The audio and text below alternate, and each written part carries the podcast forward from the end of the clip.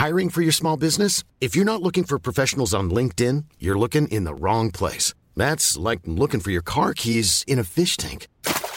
LinkedIn helps you hire professionals you can't find anywhere else, even those who aren't actively searching for a new job but might be open to the perfect role. In a given month, over 70% of LinkedIn users don't even visit other leading job sites. So start looking in the right place. With LinkedIn, you can hire professionals like a professional. Post your free job on linkedin.com slash people today.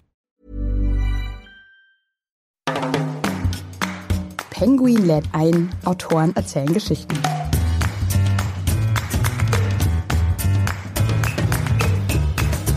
Warum wissen wir etwas und können dieses Wissen aber nicht in angemessenes Handeln umsetzen? Das ist gerade in der jetzigen Zeit interessant zu sehen, weil die Corona-Krise uns ja gezeigt hat, dass es ja geht. Also in der Corona-Krise haben wir eine wissenschaftliche Expertise gehabt und die Politik hat sich zumindest am Anfang sehr stark nach dieser Expertise gerichtet, um Schlimmeres zu verhindern. Gleichzeitig wissen wir schon seit vielen Jahren, dass jedes Jahr neun Millionen Menschen an den Folgen von Luftverschmutzung sterben, also vorzeitige Todesfälle.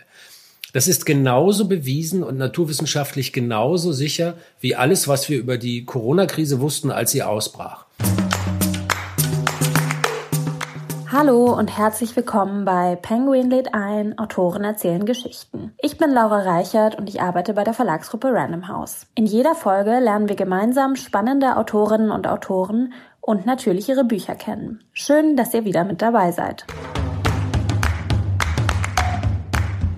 Aufgrund der aktuellen Situation sind auch wir vom Verlag alle im Homeoffice und zeichnen unsere Gespräche daher nicht wie gewohnt in unserem Studio, sondern per Telefon über eine App auf. Heute spreche ich mit Dirk Steffens und Fritz Habekus. Dirk Steffens ist Wissenschaftsjournalist und viele kennen ihn wahrscheinlich als Moderator der ZDF-Dokumentationsreihe Terra X. Als wohl bekanntester Artenschützer Deutschlands ist er UN-Botschafter für die Dekade biologische Vielfalt, er vertritt als nationaler Botschafter den WWF und das Jane Goodall Institut und ist Mitbegründer der Biodiversity Foundation. Fritz Habekus schreibt als Redakteur für die Zeit über das Verhältnis von Mensch und Natur und über die weltweite Zerstörung der natürlichen Vielfalt und ihrer Konsequenzen. Gemeinsam haben sie das Buch Überleben geschrieben, das sich mit der Zukunftsfrage Artensterben beschäftigt und wie wir die gegenwärtige Ökokrise überwinden können. Überleben ist im Penguin Verlag erschienen. Hallo Dirk, hallo Fritz, schön, dass wir heute sprechen. Hallo. Hallo. Eigentlich wollten wir diese Aufnahme gemeinsam bei eurer großen Buchpräsentation in Berlin machen. Die ist jetzt aber aufgrund der aktuellen Situation auch online und wir hören uns heute über Skype. Ich sitze hier im Homeoffice in München. Wo seid ihr denn jetzt gerade? Also wir sitzen jetzt gerade äh, in der Nähe der Ostseeküste in einem kleinen Häuschen, das meine Frau und ich hier haben und Fritz ist mit dem Fahrrad gekommen. Und mit dem Zug, genau. Und ich habe mich verfahren, aber darüber möchte ich nicht reden. Ja, er hat sich mit dem Zug verfahren, was eine sehr interessante Geschichte ist. Vielleicht das Thema unseres nächsten Buches. Das ist ja auf jeden Fall ein spannender Abenteuerroman wahrscheinlich. Ihr seid ja auch ein sehr spannendes Autorenduo, jeweils in unterschiedlichen Medien sozusagen zu Hause, dem Fernsehen und der Zeitung. Euch verbindet aber eure Leidenschaft für die Natur und die Tierwelt. Vielleicht könnt ihr mal kurz erzählen oder du, Fritz, kurz erzählen, wie ihr euch kennengelernt habt und wie es dann zum gemeinsamen Buchprojekt kam. Ich glaube, das muss vor vielleicht drei Jahren gewesen sein. Ich bin Redakteur bei der Zeit im Wissenschaftsressort und suche immer den Kontakt auch zu Kolleginnen und Kollegen, die was Ähnliches machen wie ich bei der Zeitung. Ich berichte über, über Natur und Ökologie und Dirk ist wahrscheinlich der bekannteste Wissenschaftsjournalist in Deutschland und derjenige, der, wenn man über Ökologie und, und Natur berichten möchte, an dem man nicht vorbeikommt und der auffällt. Und dann habe ich ihn einfach mal eingeladen und ihn gebeten, mal vorbeizukommen bei uns in der Redaktion und eine Blattkritik zu machen. Wir, wir hören, Entschuldigung, wir hören im Hintergrund eine Co-Autorin, die Patches heißt und die unsere Katze ist. Und beim Schreiben hatten wir immer die beiden Katzen Patches und Peewee neben uns liegen, die äh, geschnurrt haben oder geschrien, äh, je nachdem, was wir gerade geschrieben haben. Patches schreit gerade, was immer das bedeuten mag. Aber jetzt hat sie den Raum wieder verlassen. Ähm, er hat eine Blattkritik gemacht, also hat gesagt, was ihm gefällt an unserer Zeitung und was ihm nicht so gefällt. Und wir haben uns dann vorher noch ein bisschen über die Themen, die wir beide machen, nämlich Natur und Umwelt unterhalten. Und daraus ist so eine Art Freundschaft geworden. Wir haben uns regelmäßig getroffen und dann kam Dirk auf mich zu mit der Idee, ein Buch zu machen. Genau. Das Einzige, woran ich mich noch wirklich erinnere, ich habe mich sehr darüber geärgert, dass die Zeit die Todesanzeigen immer in den Wissenschaftsteil schiebt. Und ich finde, die gehören eher ins Feuilleton. Aber tatsächlich, bei mir gab es diese Idee schon länger zum Thema Artensterben oder zum Thema Biodiversität ein Buch zu machen. Und ich wusste aber auch, dass die Größe der Aufgabe von mir allein niemals zu bewältigen sein wird und suchte irgendwie jemand, der besser schreiben kann als ich und auch Lust hat auf sowas. Und irgendwann habe ich mich getraut, Fritz zu fragen. Sehr schön. Das klingt auf jeden Fall wie der Beginn einer innigen Autorenbeziehung. Dirk, du bist ja auch normalerweise sehr viel unterwegs und auf Reisen. Wie lief das dann ab mit dem Schreiben? Wie habt ihr euch da ausgetauscht, abgestimmt, die Kapitel geschrieben? Wie war da der Prozess? Ja, Fritz reist auch sehr viel, muss man sagen. Bei dem sieht man es halt nicht, weil er das nicht vor der Kamera macht, aber der ist ähnlich viel unterwegs wie ich in der Welt für die Recherchen, für seine Artikel bei der Zeit. Und so haben wir ein bisschen seltsame Arbeitsweise entwickelt. Wir haben also die acht Kapitel des Buches unter uns aufgeteilt, so dass jeder erstmal für sich so rumarbeiten konnte. Und jedes Mal, wenn man dann ein Kapitel in der Rohform fertig hatte, hat man es dann an den anderen geschickt und der andere hatte dann den Freibrief, damit zu machen, was immer er wollte. Und das ist für Autoren natürlich immer ein bisschen schwierig, weil Texte sind immer auch ein bisschen Herzblut und jemandem den Freibrief zu geben und zu sagen, du kannst mit diesem Text machen, was du willst. Du kannst löschen, so viel du willst, du kannst ändern, so viel du willst, du kannst auch Sachen dazuschreiben, wie du möchtest. Da muss man sich schon sehr vertrauen und das hat aber sehr, sehr, sehr gut, also finde ich zumindest, ich hoffe Fritz sagt gleich auch ja, ich finde, das hat super geklappt. Ja, das Ergebnis liest sich auf jeden Fall sehr gut, das kann ich schon mal aus Leserperspektive sagen. In eurem Buch Überleben beschäftigt ihr euch mit dem gegenwärtigen Artensterben, dem größten seit dem Verschwinden der Dinosaurier. Alle reden ja immer vom Klimawandel. Ich habe aber den Eindruck, die damit verbundenen Bedrohungen für unsere Biodiversität, sprich das Artensterben, werden oft unerwähnt gelassen bzw. als eher sekundäre Gefahr dargestellt. Warum ist das fortschreitende Artensterben aber eigentlich eine noch existenziellere Bedrohung für uns als die Klimakrise? Ich glaube, Zunächst muss man sagen, dass man Klimakrise und Artensterben nicht voneinander trennen kann. Das eine bedingt das andere. Und je stärker das Artensterben wird, umso weniger Puffer haben wir, um die Klimakrise aufzuhalten. Und je doller die Klimakrise voranschreitet, umso schwerer haben wir das, das Artensterben aufzuhalten. Und ich glaube, das hängt damit zusammen, dass das Artensterben oder die Biodiversitätskrise viel, viel komplexer ist als der Klimawandel.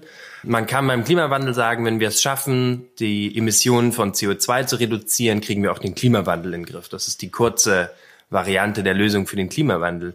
Wie so eine Lösung für den Artenschwund aussehen soll, das kann ich mir im Moment nicht vorstellen, jedenfalls nicht auf so eine einfache Formel gebracht. Und das zu vermitteln, auch in einem politischen und medialen Rahmen, ist total schwierig. Und dann darf man nicht vergessen, dass die Dinge ja nicht nur miteinander verbunden sind, sondern sich gegenseitig dann auch befördern oder beschleunigen können. Also wenn wir zum Beispiel mal den simplen Zusammenhang nehmen, beim Klimawandel, der Überschuss von Kohlendioxid in der Atmosphäre, den kann man ja zum Beispiel binden durch Pflanzen. Pflanzen binden beim Wachstum genau dieses Klimagas. Und da sieht man, wie die Dinge verzahnt sind. Also die Zahl der Pflanzen, die auf unserem Planeten gedeihen, hat direkt was mit dem Klima zu tun. Und wir tun bisher in der öffentlichen Diskussion oft so, als sei die Klimadiskussion eine, die man abkapseln könnte von anderen Ökothemen. Und das ist nicht möglich.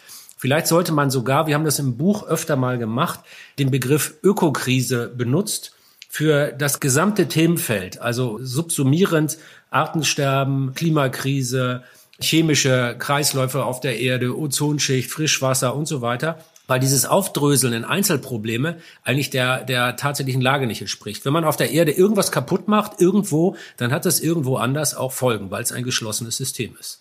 Und das, was, wenn ich noch kurz ergänzen darf, das, was Dirk gerade sagt, das macht es auch so schwierig, darauf adäquat zu reagieren, weil wenn alles mit allem zusammenhängt, dann tut man sich total schwierig, da irgendwie einen Ansatzpunkt zu finden. Und wir beschreiben in diesem Buch unsere Ansatzpunkte, aber in der, in der öffentlichen Diskussion ist es schwierig, diese Hebel direkt zu identifizieren. Und deswegen geht man damit ein bisschen verhalten, um diese Probleme aufs Tableau zu legen. Ja, viele Hörerinnen und Hörer kennen das vielleicht. Mir persönlich ging es zum Beispiel bei meiner Reise nach Australien im letzten Winter so. Man ist in der Natur unterwegs, in einem Nationalpark vielleicht, und plötzlich entdeckt man einen freilebenden Koala oder eine Gruppe von Delfinen. Und das löst dann ein ganz besonderes Gefühl in einem aus. Es berührt, es lässt einen erstaunen über die Schönheit und die Wunder der Natur. Das kann aber einem genauso auch auf dem eigenen Balkon beim Erblühen der Pflanzen passieren. Warum reagieren wir Menschen so stark auf Natur? Ich glaube, das hängt damit zusammen, weil wir ein Teil der Natur sind. Wenn man sich die Geschichte des Menschen anguckt, Homo sapiens gibt seit ungefähr, sagen wir mal, 300.000 Jahren, mindestens 10.000 Generationen lang waren wir Jäger und Sammler und erst dann sind wir 500 Generationen lang Bauern gewesen. Und tatsächlich in Fabriken arbeiten wir vielleicht seit fünf Generationen und an Schreibtischen sitzen wir seit zwei Generationen und Computer bedienen wir seit einer Generation. Das heißt, die aller, aller, allerlängste Zeit haben wir in der Natur und mit der Natur gelebt. Und wir sind aus ihr hervorgegangen und wir sind ein Teil von ihr. Und ich glaube, das, was man empfindet, mir geht es manchmal so, ich wohne in Hamburg in der Innenstadt und das reicht schon, wenn ich manchmal morgens in den Park gehe und eine Amsel singen höre oder eine Singdrossel oder einen Finken sehe oder so, dass ich dann auf eine, auf eine ganz urtümliche Weise mich davon berühren lassen kann. Und das macht auf mich einen total unmittelbaren Eindruck. Und ich glaube, das hängt damit zusammen, dass dieses Erbe, wo wir herkommen, so tief in uns drin ist, dass wir das gar nicht verlieren können. Ja, und vor allem in den Städten haben wir ja mittlerweile auch immer mehr den Bezug zur Natur verloren und das bedingt auch die gegenwärtige Ökokrise und unser Unvermögen entsprechend darauf zu reagieren. Welche konkreten Auswirkungen hat dieser fehlende Bezug auf uns und auch auf unseren Planeten? Ich glaube, wir sehen ganz häufig gar nicht mehr, was uns verloren geht. Also in der Ökologie gibt es das Prinzip der Shifting Baselines. Das heißt, du weißt gar nicht mehr, was der eigentliche Urzustand ist. Und deswegen gewöhnst du dich an das, was du siehst und die Verluste fallen dir überhaupt nicht mehr auf. Und deswegen fällt es dann auch schwer, darüber zu reden, was es nicht mehr gibt in der Natur. Ja, das ähm, kann wahrscheinlich jeder bei sich selbst beobachten, wenn man mal durch den Stadtpark läuft oder so. Da ist die Artenvielfalt schon relativ gering, habe ich immer so den Eindruck. Dabei sind wir Menschen im Laufe der Evolution so intelligent geworden und wir wissen auch, dass unendliches Wachstum nicht möglich ist, dass die Erde und ihre Ressourcen das einfach nicht leisten können. Wieso schaffen wir es trotzdem nicht, unser Wissen und unsere Intelligenz entsprechend in unser Handeln zu übersetzen? Das ist natürlich die, die eine Million Dollar Frage. Ähm, warum wissen wir etwas und können dieses Wissen aber nicht in angemessenes Handeln umsetzen. Das ist gerade in der jetzigen Zeit interessant zu sehen, weil die Corona-Krise uns ja gezeigt hat, dass es ja geht. Also in der Corona-Krise haben wir eine wissenschaftliche Expertise gehabt und die Politik hat sich zumindest am Anfang sehr stark nach dieser Expertise gerichtet, um Schlimmeres zu verhindern. Gleichzeitig wissen wir schon seit vielen Jahren, ich war am Goddard-Institut der NASA in den Vereinigten Staaten und habe da mit den Wissenschaftlern geredet, die können quasi live die Luftverschmutzung der Welt abbilden. Und die sagen, dass jedes Jahr neun Millionen Menschen an den Folgen von Luftverschmutzung sterben, also vorzeitige Todesfälle. Das ist genauso bewiesen und naturwissenschaftlich genauso sicher wie alles, was wir über die Corona-Krise wussten, als sie ausbrach. Das hat aber nicht zu einem entsprechenden politischen Handeln geführt. Und da muss man sich dann fragen, woran liegt das? Weil bei der Umwelt, beim Umweltschutz, und darauf läuft es ja hinaus, ist persönliches Heldentum nicht immer ausreichend. Und wenn man, jeder von uns kennt, glaube ich, das Gefühl, wenn ich jetzt bei mir zu Hause das Licht ausmache, was bringt denn das im großen Zusammenhang? Und da gibt es dieses ganz gut dieses Problem erklärende Konzept The Tragedy of the Commons, also die die Tragödie des Gemeinguts. Und man kann das vielleicht, wenn man es jetzt auf die, auf die Corona-Zeit überträgt, stellen wir uns mal eine Businessfrau vor, die sagt, ich fliege nicht mehr, weil das umweltbelastend ist. Also wir haben ja gelernt, man kann auch ohne Fliegen Geschäfte machen, das haben wir in der Corona-Zeit gelernt. Aber stellen wir uns mal eine, eine Businessfrau vor, die sagt, ich fliege nicht mehr, um die Umwelt zu schonen. Wozu würde das führen? Das würde wahrscheinlich dazu führen, dass sie ein paar Kunden verliert. Und es würde weiter dazu führen, dass ihre Mitbewerber auf dem internationalen Markt sich um diese Kunden bemühen würden und die würden weiterfliegen. Und die Frau hätte also zwei Nachteile. Erstens, sie würde ihr Geschäft verlieren und zweitens, sie hätte der Umwelt nicht geholfen, weil immer noch genauso geflogen wird und die Atmosphäre immer noch vernichtet wird. Und die Atmosphäre ist ja ein Gemeingut der Menschheit. Die gehört ja niemandem, auch keinem Land. Und weil die Frau klug ist in meinem Modell jetzt, ähm, hat die Frau das vorher verstanden, dass sie damit nichts bewirken kann und handelt deshalb gar nicht, weil sie weiß, dass es sinnlos ist.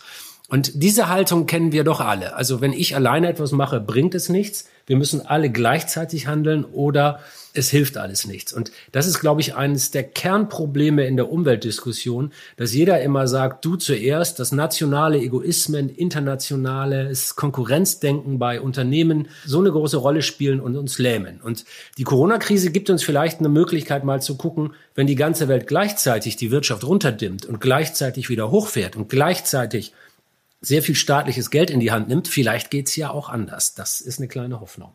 Ja, darauf werden wir nachher noch mal ein bisschen konkreter zu sprechen kommen, auf die aktuelle Krise. Im Buch erwähnt ihr ja auch diverse Naturvölker. Ihr beschreibt deren Lebensweise und Entwicklung. Und von denen können wir in unserer heutigen Situation ja auch einiges lernen. Darauf sind wir gekommen durch die Waka in, in Zentralafrika, mit denen ich schon zweimal unterwegs war. Fritz und ich haben uns darüber unterhalten und ich habe Fritz erzählt, dass ich mit dem mal durch den Wald, also durch den zentralafrikanischen Regenwald gelaufen bin auf der Suche nach Flachlandgorillas. Und dann läuft man mit denen so durch den Wald, also hinter denen her. Diese Leute, die wurden früher Pygmäen genannt, mit dem Baka. Und dann sagen die plötzlich, gut, hier müssen wir links abbiegen und ein paar Minuten später hier rechts abbiegen. Und irgendwann habe ich dann über den Dolmetscher gefragt, woher wisst ihr das eigentlich? Also gibt es hier eine Spur von den Gorillas? Ist da ein Blatt abgeknickt? Oder woher wisst ihr, dass die Gorillas hier lang gegangen sind, dass wir da lang gehen müssen, um die zu finden? Und diese Menschen, mit denen wir unterwegs waren, die sind so eins mit der Natur, dass sie mir das überhaupt nicht erklären konnten. Die konnten die Frage gar nicht verstehen. Also diese europäische Sichtweise, die ich mit der Frage gezeigt habe, diese Suche nach Kausalität, da muss eine Spur sein, die in eine bestimmte Richtung zeigt. Diese Frage haben die sich so noch nie gestellt. Die laufen einfach durch den Wald und sehen irgendwie, sie können das oft gar nicht genau benennen, wo sie hingehen müssen. Und sie konnten mir dann auch keinen abgeknickten Grashalm oder so zeigen, wie in einem alten Indianerfilm, wo ja der Spurenleser dann immer das so kann. Es gab gar keine sichtbare Spur und trotzdem wussten sie, wo es lang geht. Und natürlich stellte sich am Ende auch raus, dass sie recht hatten. Und das hat mich so beeindruckt, dass die ohne diese europäische Kausalitätsdenke auch ein Ziel erreichen, dass ich, dass ich mir vielleicht zum ersten Mal ein bisschen vorstellen konnte, die Männer, mit denen ich gerade durch den Wald laufe und die Frauen, die nehmen die Umwelt komplett anders wahr als ich. Also die haben ein völlig anderes Naturempfinden. Und natürlich ist es nicht beweisbar, aber, aber ich stelle mir vor, dass alle Menschen, solange sie Jäger und Sammler waren, ein bisschen so gefühlt und empfunden haben, ein bisschen mehr eins waren mit der Natur. Ich möchte das nicht romantisieren, das ist nicht gemeint damit, aber ich glaube, dass wir ganz viele Dinge, die um uns herum passieren, einfach verlernt haben wahrzunehmen. Und das, das kann man, das ist nicht aus der Luft gegriffen, da gibt es aktuelle Studien dazu. Zum Beispiel hat man vor ein paar Jahren rausgefunden, dass der Mensch eine Billion verschiedener Gerüche wahrnehmen kann. Und damit ist unsere Nase zum Teil besser als die von Hunden. Wir benutzen die bloß nicht, weil wir komplett auf Augen und Ohren angewiesen sind. Oder es gibt Forschung dazu, welche Art von Landschaft uns schön erscheint. Also wir haben Probanden verschiedene Bilder gezeigt, einmal von Architektur, dann von Kunst und dann von Landschaften. Und bei Architektur und Kunst sind die Meinungen total auseinandergegangen. Als die Leute Landschaftsbilder gesehen haben, fanden alle gleichermaßen die Landschaft mit einer großen grünen Fläche vor sich, mit Wasser und ein bisschen Wald, eine Mischung aus geordnet und trotzdem kultiviert und wild. Und daran sieht man eigentlich, dass es, das ist das, was ich vorhin mit dem Erbe der Menschheit, das eben aus der Steinzeit kommt, aus der Jäger- und Sammlerzeit, dass das bis heute in uns drin ist und, ähm, und ich glaube auch wieder, wieder hervorgeholt werden kann und auch genutzt werden kann, um Natur zu verteidigen. Ja, das fand ich beim Lesen persönlich auch sehr spannend. Also diese Naturvölker und deren Leben sehr im Einklang mit der Natur. Und die waren ja auch schon mal in ihrer Entwicklung durchaus an einem anderen Punkt, dass sie vielleicht auch an die Grenzen kamen, dass sie eine Art oder eine ihrer Beute Tiere ausgerottet haben oder in ihrer Entwicklung einfach neue und andere Wege gehen mussten. Da sprechen wir natürlich auch über einen ganz anderen Maßstab als bei uns. Die Weltbevölkerung wächst massiv und scheinbar unaufhörlich. Derzeit sind wir schon fast acht Milliarden Menschen auf der Erde, was natürlich eine viel größere Belastung ist als in den 1970er Jahren, als es nur vier waren. Wird es denn nicht schon reichen, das Bevölkerungswachstum zu stoppen?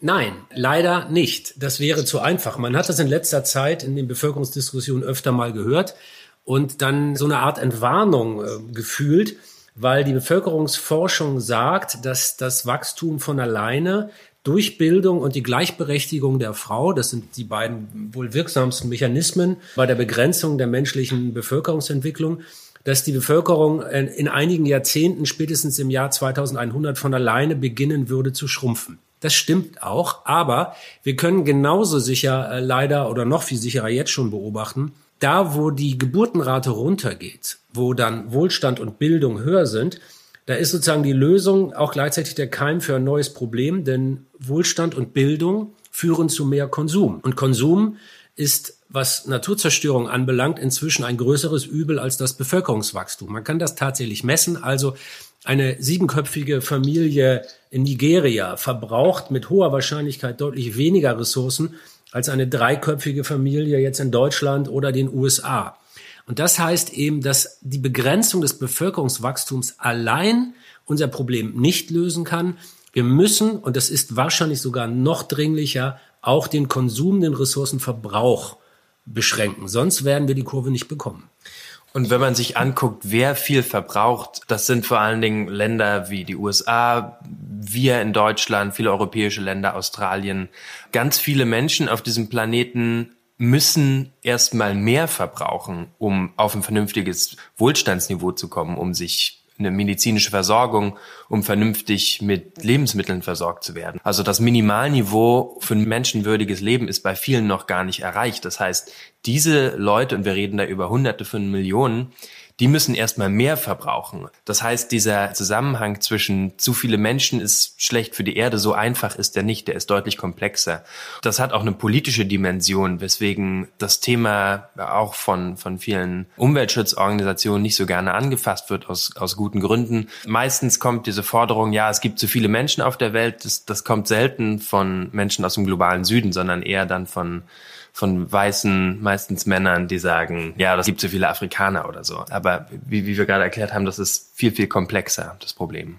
Ihr habt jetzt auch schon ein anderes Thema ein bisschen angesprochen, nämlich das Thema Kapitalismus, der ja auch eine sehr entscheidende Rolle beim Artenschutz spielt. Ich denke da zum Beispiel auch an die Wilderei von Arten, die bereits vom Aussterben bedroht sind und in einigen Ländern ja trotzdem immer noch aus Profitgier getötet werden.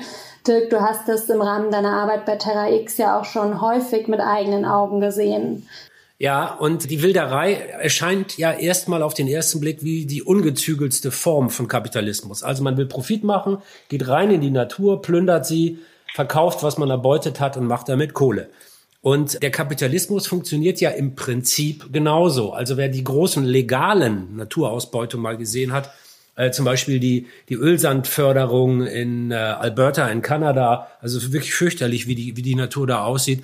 Oder die riesigen Bergwerke, äh, die Tagebauwerke in Australien oder das, das Abholzen von Wäldern in, in Amazonien oder auch in, in Asien. Der hat das Gefühl, also ich habe zumindest das Gefühl, dass die legale kapitalistische Ausbeutung von Natur in ihren Folgen tatsächlich eher sogar noch schlimmer ist als die illegale. Und dann scheint ja der Schluss nahe zu liegen, der Kapitalismus ist das Problem. Und in den ökologischen politischen Debatten wird das ja auch oft so behauptet.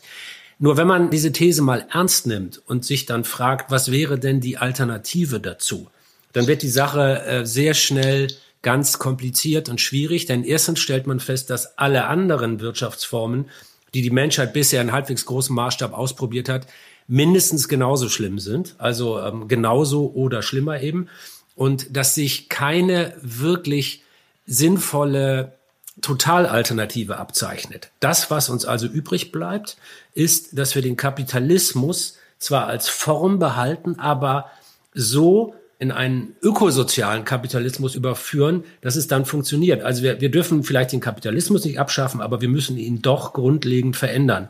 Denn wir können nicht mehr verbrauchen dauerhaft, als diese Erde produziert, weil, und dafür muss man jetzt kein Raketentechniker sein, wir dann irgendwann einfach an die Grenzen des Möglichen stoßen. Und da Kapitalismus bisher immer nur auf Wachstum basiert und immer noch behauptet wird, auch jetzt nach der Corona-Krise, wir müssen erstmal wieder wachsen, bevor wir die anderen Probleme lösen können.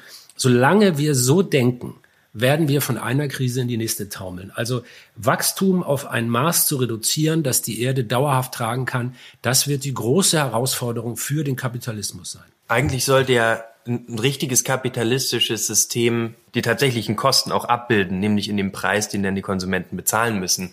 Was wir im Moment sehen, ist, dass das nicht so ist. Dirk hat vorhin die Tragik des Gemeinwohls, die Tragedy of the Commons erklärt und daneben das eine Goldmine eröffnet in Mexiko oder Südafrika, das muss vielleicht eine Lizenz an die Regierung bezahlen oder muss dafür sorgen, dass Arbeiter hinkommen und muss die Maschinen anschaffen. Aber das Gestein was bewegt wird, die Chemikalien, die dann da eingeleitet werden, das wird mit Quecksilber rausgewaschen, die ganzen Berge, die zum Teil gesprengt werden, all das, was an Abgasen in die Umwelt geht, das Grundwasser, das verseucht wird. Für diese ganzen Sachen müssen die Firmen in der Regel nicht zahlen. Auch ein Autobauer oder ein Stahlwerk in Deutschland, das CO2 produziert, muss dafür nicht in vollem Umfang bezahlen. Das heißt, Naturzerstörung spielt in den Bilanzen der, der Firmen, die, die produzieren, überhaupt keine Rolle. Deswegen argumentieren wir, dass der Kapitalismus kaputt ist und man muss ihn wieder heil machen. Das heißt, wir brauchen den richtigen Kapitalismus. Und das, was wir im Moment sehen, ist eine Art von umweltzerstörender Ökoplanwirtschaft. Ja, da wäre auch in entscheidender Weise die Politik gefragt bei diesem Thema. Ich würde jetzt noch mal gerne etwas konkreter auf das Thema Artensterben beziehungsweise auch Artenschutz zu sprechen kommen. Erstmal ganz grundsätzlich die Frage, was zählt eigentlich als eine Art und wie viele Arten gibt es auf der Erde momentan? Das klingt wie so eine ganz einfache Frage, ne? Also man redet über Artensterben und dann sagt man, na ja, dann muss man sich ja erstmal drüber unterhalten, was eine Art eigentlich ist.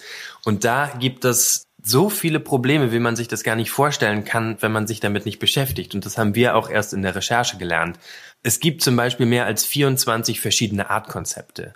Also wenn man sich anguckt, einen Hund kann man noch von einer Katze unterscheiden und einen Tiger von einem Pferd. Aber sobald man ins Reich der Pilze geht oder ins, ins Reiche der Einzeller, sind diese Artkonzepte überhaupt nicht mehr haltbar. Die würden gar nicht verstehen, was wir von denen wollen wenn wir denen mit einem Artkonzept kommen, was, was so schön die Tiere und Pflanzen in, in Kasten einordnet. Selbst wenn man sagt, zu einer Art gehören Tiere oder Pflanzen, die miteinander Nachkommen zeugen kann, also ein sehr einfaches Artkonzept. Selbst dann sehen wir, dass der allergrößte Anteil der Arten auf der Erde noch nicht beschrieben ist. Also wir kennen ungefähr 10.000 Vögel, wir kennen 5.000 bis 6.000 Säugetiere, wir kennen zwischen 80 und 90 Delfin- und Walarten und so kann man das durchdeklinieren und man kommt am Ende auf ungefähr 1,9 Millionen Arten. Die Hälfte davon sind Insekten. Und wenn man das hochrechnet, gibt das vermutet man acht oder neun oder zehn Millionen Arten auf der Erde, die Tier- und Pflanzenarten, die noch nicht beschrieben sind. Das heißt, wir haben in den 250 Jahren seit Karl von Linné ungefähr ein Viertel der Arten überhaupt erst beschrieben. Und beschrieben heißt noch lange nicht, dass wir von denen mehr wissen, als wie sie aussehen und wie viele Beine sie haben. Also das Unwissen über die Welt, die uns umgibt, ist so viel größer als das, was wir wissen.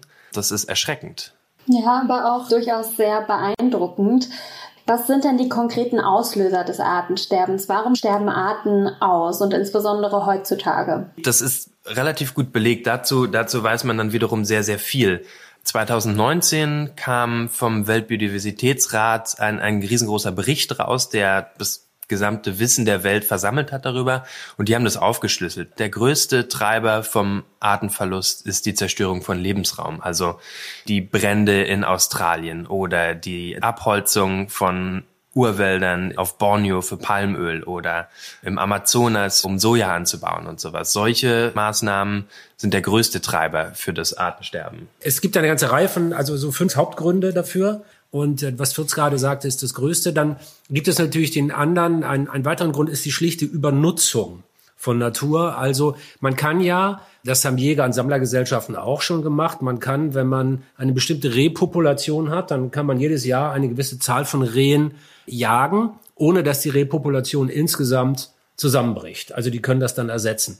Wenn man aber zwei, drei Jahre lang zu viele Rehe erschießen würde, dann würde es irgendwann keine Rehe mehr geben. Das ist Übernutzung. Und jetzt hört sich das so an, als hätten wir das als Menschen schon lange hinter uns gelassen, weil wir unsere Nahrungsmittel ja selbst produzieren. Aber wir vergessen dabei, dass zum Beispiel Holz eine direkte Übernutzung ist. Also wenn wir Edelhölzer, tropische Hölzer ernten. Überfischung ist da sicherlich das allergrößte Problem. Der größte Teil der, der kommerziell nutzbaren Fischgründe ist entweder schon dabei zu kollabieren oder steht kurz davor, also ist bereits übernutzt. Also wir entnehmen der Natur bis heute einfach mehr an Naturgütern, als sie ersetzen kann. Und das führt natürlich über kurz oder lang zum Zusammenbruch dieser Ressourcen. Und das ist ein weiterer großer Treiber für das Artensterben. Verschmutzung ist ein Riesengrund. Also zur Mitte des, des kommenden Jahrhunderts wird es wahrscheinlich mehr Plastik in den Meeren geben als Fische. Und gemessen da an, an ihrem Effekt ist die Verschmutzung mit Plastik noch ein relativ kleines Problem. Die Verschmutzung der Atmosphäre ist der vierte Grund. Also das führt zur Klimakrise, zum Klimawandel. Und wir haben anfangs darüber geredet, wie die beiden miteinander zusammenhängen. In Deutschland zum Beispiel hat sich die Durchschnittstemperatur schon um 1,4 Grad erhöht. Und das heißt, das wird immer wärmer und Arten haben bestimmtes Spektrum, in dem sie existieren können. Und wenn es immer wärmer wird, dann versuchen die in ihrem Temperaturoptimum zu bleiben und ziehen dann weiter nach Norden. Also das heißt, es gibt eine globale Bewegung von Arten, von Pflanzen und Tierarten hin zu den Polen, weil es denen zu warm wird oder hoch auf die Berge. Aber das Problem ist, irgendwann ist Schluss. Also entweder ist da irgendwann ein Meer oder der Berg ist zu Ende oder da kommt eine Straße, über die sie nicht rüberkommen.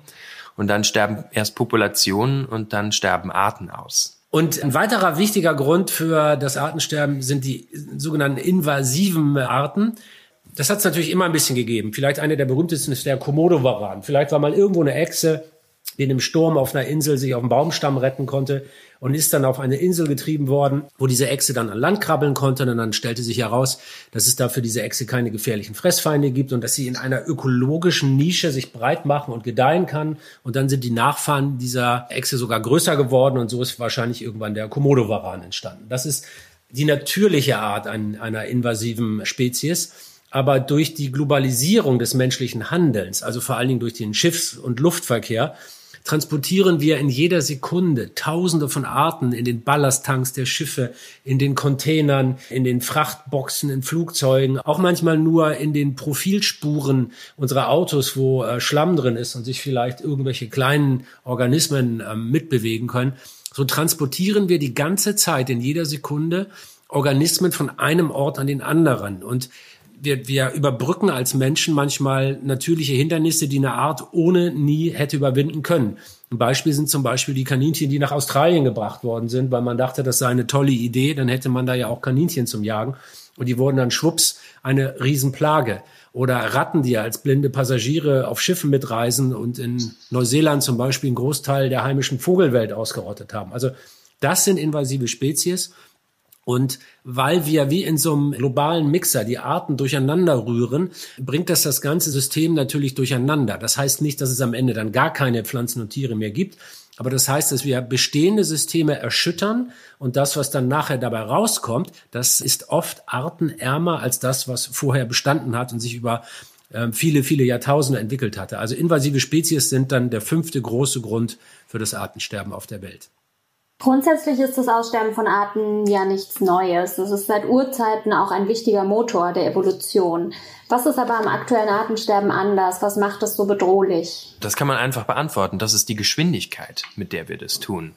Es ist sehr schwer. Ich habe ja gerade beschrieben, wie wenig wir eigentlich wissen über das, was da draußen passiert. Und deswegen sind auch die Schätzungen, wie schnell oder wie sehr das Artensterben heute über dem Hintergrundrauschen der Urzeit liegt total schwierig. Aber die Schätzungen gehen von hundertmal schneller bis tausendmal schneller verschwinden Arten heute von der Erde.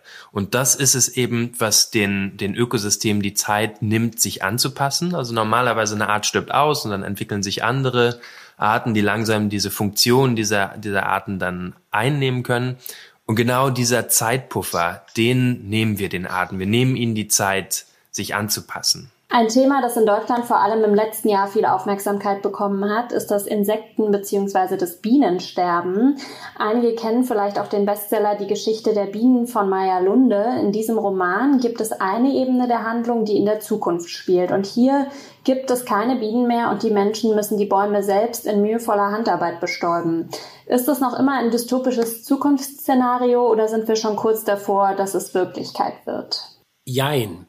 Also man muss zum einen mal richtig stellen, biologisch ist die Honigbiene eine der wenigen Insektenarten bei uns, die jetzt nicht so akut vom Aussterben bedroht ist, weil die Honigbiene sich in einer Sache von allen anderen Insekten unterscheidet. Sie hat Menschen, die sich um sie kümmern, Imker nämlich vor allem und Imkerinnen. Und die Honigbiene ist dennoch ein wichtiges Symbol des Insektenschutzes geworden. Wir sehen das ja äh, Stadtimkerei. Jeder, der was auf sich hält, hat schon einen kleinen Bienenstock oben auf dem Dach, äh, auch wenn es in der Stadt ist. Die Biene hat also Fürsprecher und Beschützer. Aber unser wirkliches Problem sind ihre wilden Verwandten, also die vielen Schwebfliegen, die Hummeln, die Falter und eben auch die Wildbienen und Wespen, die für die Bestäubungsleistung in der Natur ja mindestens genauso wichtig sind. Wir gucken uns einen ganz kleinen Zusammenhang an. Also Bienen fliegen zu einer Blüte, nehmen die Pollen mit und bestäuben damit die Pflanzen und produzieren Honig. Und dann denken wir, wir hätten einen Zusammenhang verstanden. Aber wenn ich, während wir hier sprechen, links aus dem Fenster gucke, sehe ich einen Apfelbaum, der gerade blüht.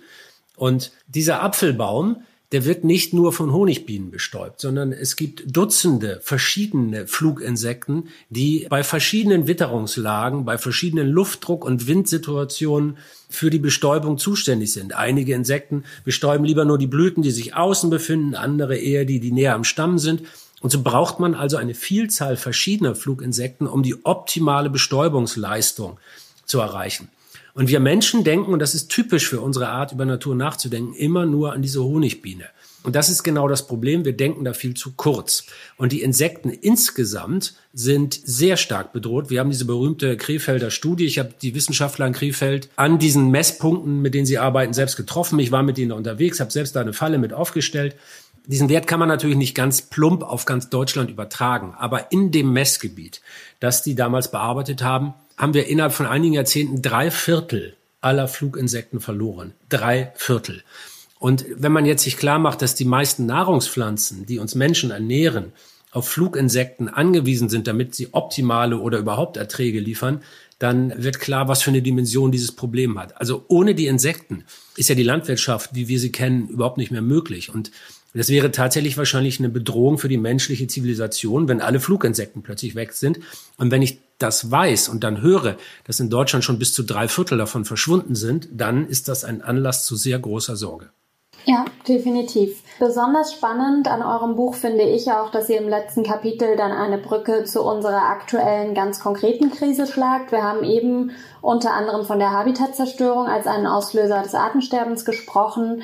Wir dringen immer weiter in den Lebensraum von wilden Tieren ein. Das hat auch für uns gefährliche Konsequenzen, denn zum Beispiel können sich dadurch Viren leichter von Tieren auf uns Menschen übertragen. Und die dramatischen Auswirkungen erleben wir aktuell mit dem Virus Covid-19, dem Coronavirus. Was hat denn so eine Pandemie, wie wir sie gerade erleben, darüber hinaus mit Artensterben und Klimakollaps zu tun? Das ist die Frage danach, wo eigentlich Krankheiten herkommen. Und drei Viertel ungefähr aller Infektionskrankheiten sind ursprünglich Zoonosen. Das ist, klingt nach einem technischen Wort. Das ist es auch. Und zwar sind das Krankheiten, die vom Tier auf den Menschen übertragen werden können. Und es gibt auf, das kann man mal googeln, auf Wikipedia eine Liste, Liste der Epidemien. Und man sieht da aufgezeichnet, zum, der erste Eintrag ist von vor 3200 Jahren. Und je weiter man in die heutige Zeit kommt, umso mehr Einträge gibt es. Und das hängt damit zusammen, dass es auch tatsächlich immer häufiger Krankheitsausbrüche gibt. Und die kommen dadurch zustande, weil wir immer tiefer in den Lebensraum von Tieren eindringen, weil wir Urwälder zerstören und dann zum Beispiel die Bäume fällen, in denen Fledermäuse leben. Und Fledermäuse, und das weiß man, haben sehr aktives Immunsystem und können deswegen Krankheiten relativ gut unterdrücken. Wenn diese Krankheiten aber auf uns Menschen überspringen, dann haben wir ein Problem. Ebola ist ein Beispiel dafür. Das hat vor drei Jahren über 10.000 Menschen in Westafrika getötet und ist eines der tödlichsten Viren überhaupt. Das Coronavirus, was uns seit Anfang dieses Jahres Probleme bereitet, kam wahrscheinlich auch aus Fledermäusen. Das weiß man noch nicht so genau. Affen, die in Urwäldern leben, sind ein Reservoir für Viren. Das heißt, indem wir immer mehr diesen Tieren auf die Pelle rücken, umso mehr geben wir den Erregern, die die in sich tragen, die Chance, auf uns überzuspringen. Und da zeigt sich, wie die Gesundheit von Ökosystemen ganz direkt mit der eigenen Gesundheit zusammenhängt.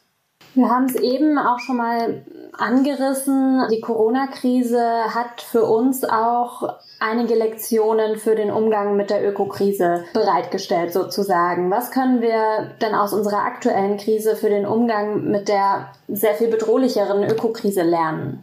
Also was wir vorhin ja schon angesprochen haben, ist das Zusammenwirken von Politik und Wissenschaft. Also dass die Leitplanken des menschlichen Handelns, die setzt ja die Natur zwangsläufig, wenn wir nichts zu atmen, zu essen und zu trinken haben, dann gibt es weder Demokratie noch Freiheit noch sonst irgendwas, was für uns Menschen von Bedeutung ist. Also die Leitplanken jeden Handelns äh, setzt die Natur und die Naturwissenschaft klärt uns ja darüber auf, das ist ihre eigentliche Aufgabe, wo diese Leitplanken stehen. Das heißt, wir müssen sie ernst nehmen und uns danach richten. Bei der Corona-Krise ist das zumindest anfänglich ähm, hier in Deutschland gut geschehen. In der Ökologie leider noch nicht, weil da die politischen Umsetzungsmechanismen behindert werden von Ideologien, von äh, Partikularinteressen, von kurzfristigen Gewinnstreben und vielen anderen Faktoren. Und wir müssen aus dieser Corona-Krise halt lernen, dass die Leitplanken der Natur unverrückbar sind und dass Meinungen, auch politische Meinungen, da einfach nichts zu suchen haben. Es macht keinen Sinn, der Meinung zu sein, die Erde sei eine Scheibe, wenn das nun äh, nachweisbar nicht richtig ist. Also das ist eine Meinung, die, ähm, die man nicht ernst nehmen darf und damit keine Zeit verschwenden darf. Und genauso gilt es natürlich für den Klimawandel oder das Artensterben oder die Luftverschmutzung und viele andere ökologische Themen. Das ist das eine. Also naturwissenschaftliche Rahmenbedingungen jetzt mal ernst nehmen in der politischen Diskussion. Und das zweite ist, und das ist eigentlich etwas Hoffnungsspendendes, wir haben gesehen, wie disruptiv Politik handeln kann, wenn sie es für notwendig erachtet. Also wir wir haben uns selbst angesichts von Covid-19 in einen Ausnahmezustand versetzt, unsere Gesellschaft. Und wir haben auf viele unserer Grundrechte und Bürgerrechte verzichtet. Trotzdem hat in keinem Moment bei uns jemand ernsthaft das Gefühl, dass die Demokratie in ihrer Existenz gefährdet sei. Und das ist etwas, was wir mit sehr viel Faszination beobachtet haben. Wir hatten nämlich das Kapitel, in dem es um Politik geht und was die Politik tun kann, schon vor Ausbruch der Corona-Krise äh, mit dem Begriff Ausnahmezustand überschrieben. Also das ist älter als die Corona-Krise und kamen uns in den Diskussionen, die wir mit Fachleuten geführt haben und mit Kollegen, die haben alle gesagt, nein und Ausnahmezustand und das ist eine zu radikale Forderung und äh, das kann eine Demokratie nicht ertragen. Jetzt rückblickend auf die Corona-Krise muss ich fast sagen, dass Fritz und ich eigentlich relativ moderat in ihren Forderungen waren. Und der ökologische Ausnahmezustand, den wir fordern und den wir übrigens für unabdingbar halten und der, das muss ich jetzt auch noch sagen, sowieso eintreten wird, früher oder später, weil wir ja mit zunehmenden Krisen immer wieder reagieren müssen. Und wir haben jetzt eigentlich zwei Möglichkeiten. Wir können diesen politischen Ausnahmezustand selber erklären, um die Natur zu reparieren, bevor sie uns dazu zwingt, so wie das Coronavirus uns jetzt gezwungen hat, äh, Ausnahmehandlungen vorzunehmen. Also noch haben wir das Heft des Handels in der Hand, aber wenn wir länger warten, wird uns die Natur sowieso in einen Ausnahmezustand bringen. Und als Beispiel haben wir in dem Buch angeführt die gewaltigen Buschbrände beim zurückliegenden Jahreswechsel in Australien. Da hat die Regierung in den betroffenen Gebieten den Ausnahmezustand, den State of Emergency ausgerufen. Das ist auch ein Terminus technicus, also damit hängen bestimmte Rechte der Behörden zusammen. Also im Fall eines Brandes kann zum Beispiel die Feuerwehr auf ein Grundstück fahren, ohne die Besitzer zu fragen und kann zur Not auch das Haus abreißen, wenn es äh, sinnvoll ist, um dadurch eine ganze Stadt zu schützen. Also man kann auch mit Leute mit Gewalt aus einem Gefahrengebiet entfernen. Man, man kann ihnen verbieten, Straßen zu benutzen. Also man kann auch da viel in die Rechte eingreifen. Und dieser State of Emergency ist in der Politik auch im Prinzip gar nicht so was Ungewöhnliches. Die Vereinten Nationen haben da klare Kriterien entwickelt, nach denen so ein äh, Ausnahmezustand ablaufen sollte. Das Interessante für uns war nun zu sehen, wir hatten das geschrieben vor der Corona-Krise und sehen jetzt, dass nicht mal ein Staat wie Deutschland sich wirklich an die UN-Kriterien gehalten hat.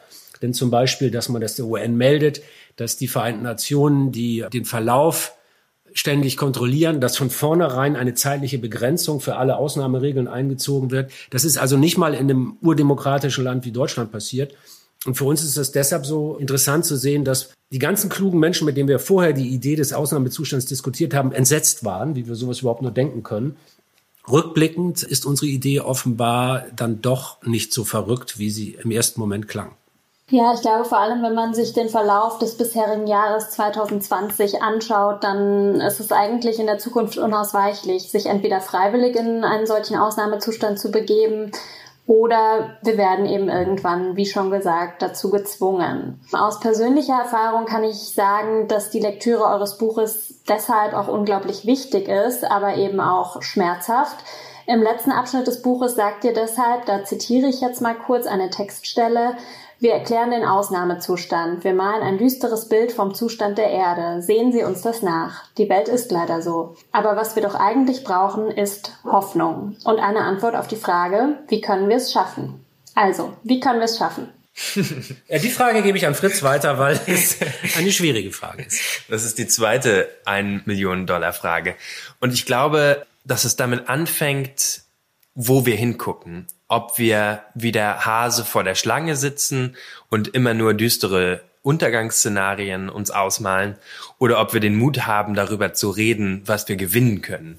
Über das, was wir, was wir erhalten, wenn wir, wenn wir Natur schützen, wenn wir unsere Lebensgrundlagen erhalten, wenn wir, wir sitzen, wie gesagt, gerade mit dem Blick auf einen See, der wunderschön ist, der sauber ist. Und ich glaube, jeder findet in seinem Leben Dinge, die ihm was bedeuten, die mit Natur zu tun haben diese Dinge zu erhalten, das kann was freisetzen. Ich glaube, wir müssen anfangen, und zwar auf gesellschaftlicher Ebene, uns darüber zu unterhalten, was wir eigentlich wollen, wie wir leben wollen als Gesellschaft und als Menschheit, wie wir unser Verhältnis zur Natur definieren, ähm, was unser Ideal ist, wo wir hinwollen. Wir müssen vielleicht sowas wie eine Vision entwickeln. Und das klingt so unkonkret, aber ich glaube, dass wenn sich jeder Gedanken macht, fallen einem da sehr konkrete Dinge ein, in was für einer Welt man leben möchte. Und wenn man es schafft, darüber den, den Raum zu öffnen, in dem man über solche Dinge auch mal reden kann, anstatt immer nur über die Zerstörung und die Trauer und das Kaputtmachen und wer ist eigentlich schuld, wenn man, wenn man das schafft, den Diskurs zu drehen, dann kann man dadurch Kräfte freisetzen. Fritz und ich haben, glaube ich, beide durch unseren Beruf die Erfahrung gemacht, wenn man Visionen hat, das ist ja so ein Wort, das immer so ein, da schwingen so seltsame Stimmungen mit. Man redet mit sehr klugen Menschen in der Wirtschaft, in der Finanzindustrie, in der Politik und alle sind immer auf sehr pragmatische, kurzfristige Lösungen geeicht. Und jeder, der mal versucht, aus dieser Box rauszudenken, wird gleich als visionärer Spinner abgetan. Und wir haben uns da mal vorgestellt, nur 200 Generationen zurück, zum Beispiel, oder 300 Generationen im Mittelalter. Wie haben Menschen da gelebt? Keiner von denen konnte sich vorstellen, wie die Welt heute sein wird. Also damals war die Welt definiert mit Himmel, Hölle und einem Standessystem und jeder hatte seinen festen Platz in einer Gesellschaft. Da wurde man reingeboren und äh, in 99 Prozent der Fälle ist man auch genau auf diesem gesellschaftlichen Platz wieder gestorben. Und die Vorstellung, wie eine Gesellschaft sein kann, wenn man versuchen würde, einem durchschnittlichen Menschen des Mittelalters zu erklären, wie die Welt sich für uns heute ganz selbstverständlich im 21. Jahrhundert darstellt, dann würde der uns als völlig visionäre Spinner abtun, weil es einfach sein Vorstellungsvermögen sprengt. Und was man durch diesen Blick nach hinten lernen kann, ist, dass wir nach vorne eben nicht diese Scheuklappen haben dürfen. Wir dürfen nicht immer nur versuchen, innerhalb unserer Denksysteme Sachen zu verändern, sondern wir müssen uns trauen, da auch mal rauszudenken. Und das sind eben diese Ideen, die wir im Buch auch formulieren. Kann ein Fluss die gleichen Rechte haben wie eine Aktiengesellschaft? Die Frage klingt seltsam, aber wir fragen dann mal zurück, warum eigentlich nicht? Ein Fluss ist doch für die Menschheit viel wichtiger als eine einzelne Aktiengesellschaft. Oder eine andere Frage ist dann natürlich die, muss Kapitalismus eigentlich immer wachsen? Nur weil uns die Wirtschaftstheoretiker das immer einreden, heißt das ja noch lange nicht, dass das wirklich so sein muss. Und wir wissen ja auf der anderen Seite naturwissenschaftliches ewiges Wachstum nicht geht. Das sind die großen visionären Fragen. Und wenn man sie allein stellt, dann zeigt das, dass man lösungsorientiert ist. Es hilft ja nichts, wenn wir alle uns immer nur gegenseitig erzählen, die Welt geht unter und die Menschheit ist schlecht. Das ist kein Lösungsansatz, sondern wir müssen lernen, aus unseren Systemen rauszudenken, größer zu denken. Und gerade, gerade der Abschnitt über Rechte für die Natur zeigt das in unserem Buch, einfach mal ganz anders denken und dann bewegen sich plötzlich Dinge von fast allein. Wenn man mal einmal den Mut gehabt hat, die, die ausgetretenen Pfade zu verlassen, dann fangen Dinge an, sich zu bewegen. Und natürlich hilft das persönliche Heldentum, der Verzicht auf eine Plastiktüte und Fahrradfahren statt Auto auch, weil es Impulse gibt, weil es Beispiele setzt. Aber wir müssen im Großen eben auch diese großen positiven Visionen malen. Nur dann können wir erfolgreich sein. Ja, dafür gibt es auf jeden Fall einige tolle Denkanstöße, aber auch das grundlegende Faktenwissen in eurem Buch zum Nachlesen. Ich möchte jetzt am Schluss nochmal auf das Thema Bücher in einem privaten Kontext zu sprechen kommen. Diese Frage stellen wir immer am Schluss. Welches Buch liegt gerade bei euch auf dem Nachttisch oder was lest ihr privat gerne? Bei mir ist es Meister und Margarita von Michael Bulgakov in der Übersetzung von Nitzberg. Das habe ich ewig bei mir im Schrank stehen gehabt und mich nicht herangetraut. Und weil es irgendwie 500 Seiten hat und so ein Wälzer ist und ich jetzt aber nach drei Tagen fast bis zum Ende durch ist, weil es so einen irren Sog entwickelt. Es ist ein total durchgeknalltes Buch und hat überhaupt nichts mit Umwelt zu tun, sondern es ist so eine Mephisto-Teufel-Geschichte aus, aus Russland aus den 60ern oder so. Großartig. Und ich habe gerade zwei Bücher, ich höre Bücher immer, also, also ich bin ein großer Hörbuchfan geworden. Ich höre gerade Factfulness von Rossling, das ist ganz toll, weil man äh, über den Umgang mit Zahlen, Statistiken, Daten nochmal aus den eigenen Denkmustern rauskommt. Also das ist wirklich inspirierend, dieses Buch. Und dann, ich weiß gar nicht mehr, warum ich es gemacht habe, hatte ich irgendwie das Gefühl, ich müsste ein Buch aus meiner Kindheit nochmal lesen, nämlich Robinson Crusoe von Daniel Defoe und bin fasziniert davon, wie jemand, dieses Buch ist ja einer der ersten großen Romane überhaupt der, der, der Weltliteratur. Das Buch ist ja ur, uralt. Ich glaube, es ist 300 Jahre alt fast. Also es ist wirklich ein, ein uraltes Buch. Also es ist äh, noch lange vor Shakespeare und, und äh, all den anderen großen Dingen, die man kann. Es ist wirklich uralt. Aber wie ein Mensch in dieser Zeit so weltoffen, so liberal und so out of the box denken kann, das, das ist unglaublich faszinierend. Und das manifestiert sich bei Robinson Crusoe halt in dem Nachdenken darüber, wie begegne ich eigentlich anderen Kulturen, wie begegne ich Menschen, die noch nie von meinem Gott gehört haben oder noch nie von meiner Zivilisation gehört haben. Und wie jemand vor 300 Jahren so fortschrittlich denken konnte, das ist Bombe. Vielen Dank für das Gespräch, Dirk Steffens und Fritz Habekus. Danke dir, Laura. Vielen Dank. Das war Episode 2 in Staffel 4 bei Penguin lädt ein, Autoren erzählen Geschichten. Wir haben von Dirk Steffens und Fritz Habekus erfahren, welche Faktoren das gegenwärtige Artensterben so bedrohlich machen, was die Corona-Pandemie mit dem Massensterben von Arten zu tun hat und wie wir uns alle für eine artenreiche Zukunft einsetzen können. Ihr Buch Überleben ist im Penguin Verlag erschienen. Wenn euch diese Folge gefallen hat, dann lasst uns doch gerne eine Bewertung auf der Plattform eurer Wahl da. Bei Lob, Kritik, Anmerkungen oder Fragen könnt ihr uns auch einfach eine Mail an penguin at randomhouse.de schreiben. Die Mailadresse findet ihr auch in den Show Notes. In der nächsten Folge spricht meine Kollegin Ann-Kathrin mit dem Journalisten und Historiker Tilman Bendikowski. Gemeinsam machen die beiden eine Zeitreise in den Alltag der Menschen im Mittelalter. Sie sprechen unter anderem darüber, wie damals gegessen, gefeiert, gekämpft, aber auch geliebt wurde. Und jetzt einfach abonnieren und keine Folge mehr verpassen. Egal ob bei iTunes, Spotify, Deezer und überall, wo es Podcasts gibt.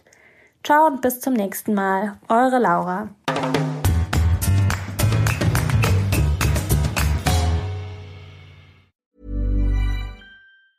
Mom deserves the best, and there's no better place to shop for Mother's Day than Whole Foods Market. They're your destination for unbeatable savings, from premium gifts to show-stopping flowers and irresistible desserts. Start by saving 33% with Prime on all body care and candles. Then get a 15-stem bunch of tulips for just $9.99 each with Prime. Round out Mom's menu with festive rosé, irresistible berry chantilly cake, and more special treats. Come celebrate Mother's Day at Whole Foods Market.